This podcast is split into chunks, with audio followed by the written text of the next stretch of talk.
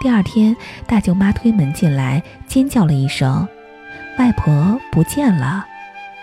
一家人满山找，最后在后山找到她，坐在山路边儿，竟然没事儿，意识清醒。家里弄了个三轮车，把她运回来，安安稳稳地躺下。我们都诧异，她拖着病体是怎么走那么远的。你们过来，外婆又发话了。妈，怎么了？大舅代表大家发言。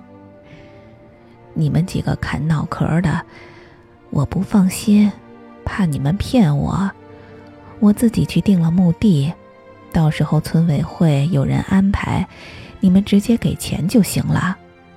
我伺候了老头一辈子，该还的都还了，死了得听我的，不然我闭不了眼。外婆走的前几天，我爸来看她。你怎么一直忙呀？外婆想伸手摸我爸的头，但是没有力气。一直加班，没顾上。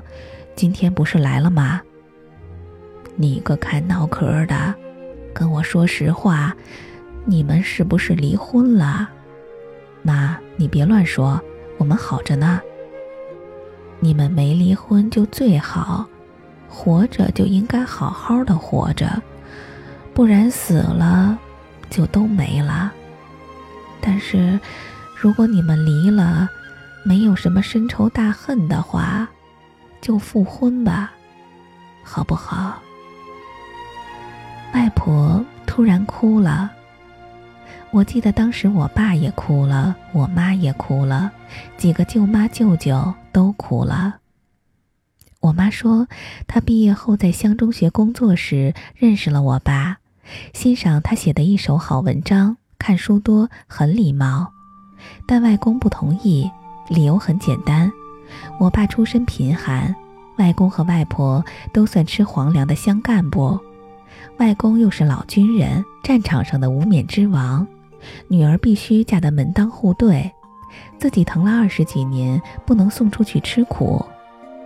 我妈遗传外婆的倔强，非要跟我爸好。准备偷偷去登记，外公把我妈关在家，每天跟门神一样拄着拐杖守着，不让她离开家门半步。我爸骑着借来的单车翻山越岭，到了外公家门口的晒谷坪，喊我妈的名字，他要领她走。我妈死命的砸门，外公把她推倒在地上，狠了心不让他夹。外婆冲上前，打开门，把我妈拉出来，让她走。外公急了，拐杖乱舞，打中外婆的腰。外婆叫了一声，倒在地上，伸手抓住外公的拐杖。我妈冲过去，坐在我爸的单车后座上。我爸感激地看了一眼外婆，然后猛踩踏板，两个人朝着山路冲去。身后传来外婆的声音。小妹儿，快点跑，莫回来！我妈说，永远记得她离家那天，抱紧我吧，回头看，渐渐远离的家。外公气急败坏，骂骂咧咧，却又无可奈何。外婆坐在地上，捂着受伤的腰，笑着挥手，好像一次母女联合的大胜仗。我妈幸福地坐在我爸单车后座上。山路颠簸，那个年代模模糊糊。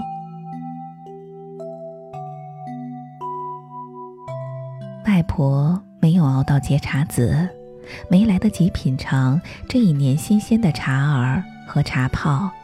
七月去世，应了他的要求，没葬在外公边上。二零零九年清明节，我回老家扫墓，先去了外公的坟墓。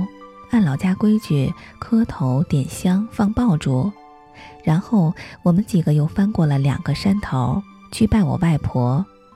临走时，我回头看见大舅还没走。大舅在干嘛？他还没拜完。大舅跪在外婆旁边另一座坟墓边磕头。突然，大舅叫我问打火机在不在我这儿，他要点爆竹。我摸了摸口袋，找到了打火机，给他送过去。我看见他拜的那个墓碑上的名字是丁妙书。鞭炮在背后响了起来，震耳欲聋。我回头望去，仿佛可以穿越片片茶树林，掠过洁白的山茶花，巍峨的白马山，滔滔沅江，飞向澄澈的天空，然后看见了那一年老家的晒谷坪，热闹非凡的流水席，人群簇拥的外婆，她穿着红色旗袍，美丽动人。你画的这外国女人鞋跟怎么那么高呀？跟清朝格格似的。这叫高跟鞋，外国很流行。真的假的？难道不怕崴了脚？不会，女人穿上体态更美。那我也要穿。改天我进城给你买一双，你嫁给我那天再穿上。记得早先少年时大家诚诚恳恳说一句是一句。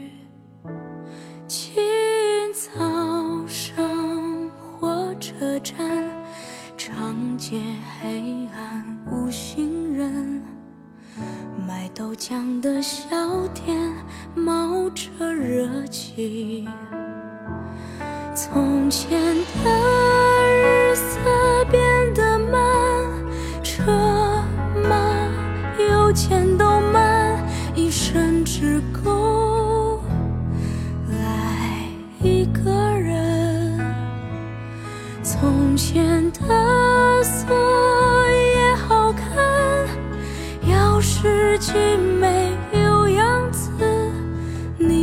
了。人家就懂了。